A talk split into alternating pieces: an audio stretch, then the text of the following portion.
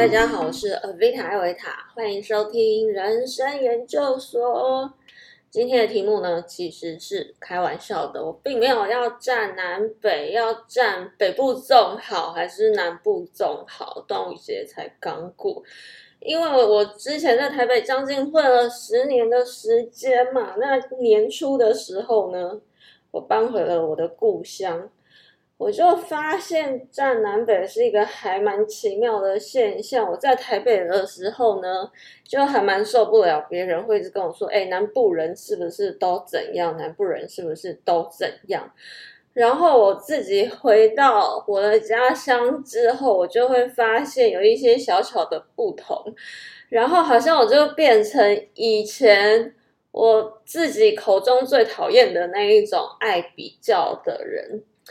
那以前我在台北的时候呢，还蛮受不了的，就是应该是从大学开始，就常常会有人戏谑的问我说：“哎，南部人是不是都怎么样？是不是皮肤都很黑啊？你怎么会那么白啊？”可能他们印象中南部人可能就是住在森林里的小黑人之类的。然后我的个性啊，有时候比较慢热，就会有一种。南部人就应该要很热情的原罪，他们就会说：“啊，南部人不是都很热情吗？我看你也还好嘛。”说到热，还有一个谣言必须破除。每次说到南部，大家就会开始说：“好热哦！”好啦，我刚好在今天六月五号的这一天有截图哦，刚好是端午假期要开始变热的时节。我们来看一下，我居住的这个城市是三十一度，台北板桥是三十四度，淡水是三十二度，大安区是三十四度。这里真的是太阳比较大，比较少下雨，可是说比较热是真的没有，因为这边太阳大，但风也大，所以不会闷热。关于天气，再也不要相信不实的谣言了。最后呢，还有一点，这个还蛮常发生，但我觉得很烦的，就是我超讨厌人家带着厌恶的语气说南部的食物偏甜。你知道这几个字本身没有什么问题，它就只是一个比较性的语言而已。重点是语气，那脸上还要带着非常非常不屑，然后好像已经快要吐出来，是偏甜。个人口味啊，或食物的烹调方式是真的会依照个人的差异性，从小生长的环境有所不同。所以，首先我必须要说，并不是甜或不甜的问题。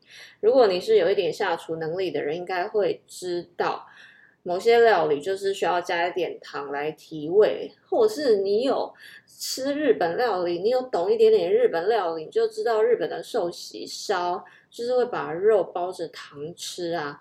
那日本料理常常用到的调味料味淋也是偏甜的调味，怎么就没有 听过人家用厌恶的语气说：“呃，你怎么会喜欢吃日本料理？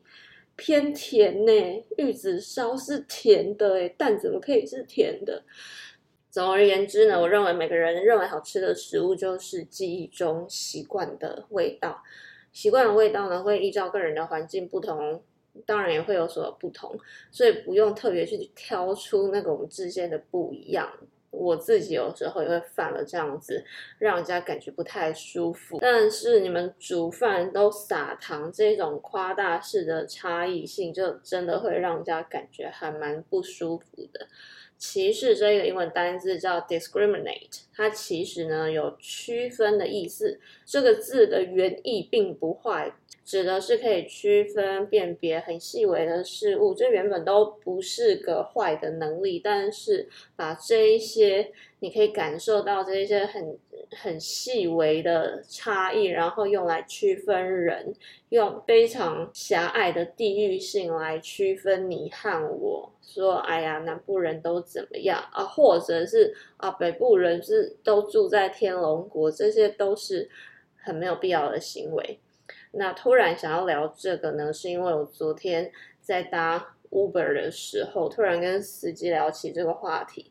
我说呢，我现在对我的家乡呢，感觉有点陌生，因为我十年都在台北工作。司机大哥说呢，他也是在台北长大，后来才跟着爸爸妈妈来到这里住了三十年。接着我们就聊到了北部粽和南部粽的问题。从司机大哥的话里，我可以感受得到他对南部粽的嫌弃。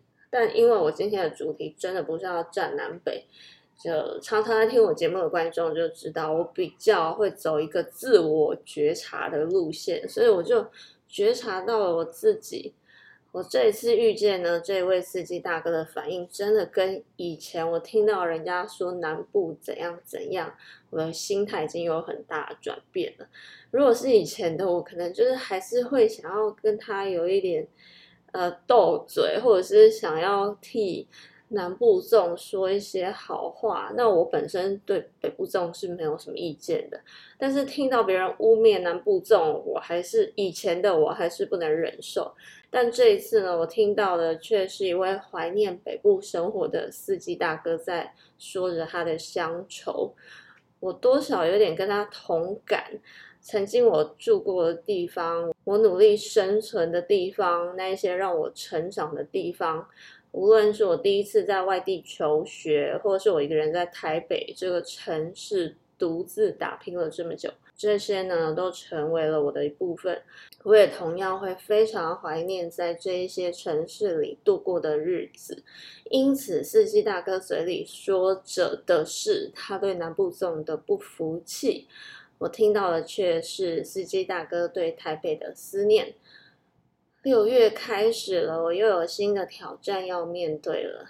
希望很快就可以跟大家分享新的生活主题。那今天的人生研究所就跟你分享到这里，祝福大家平安。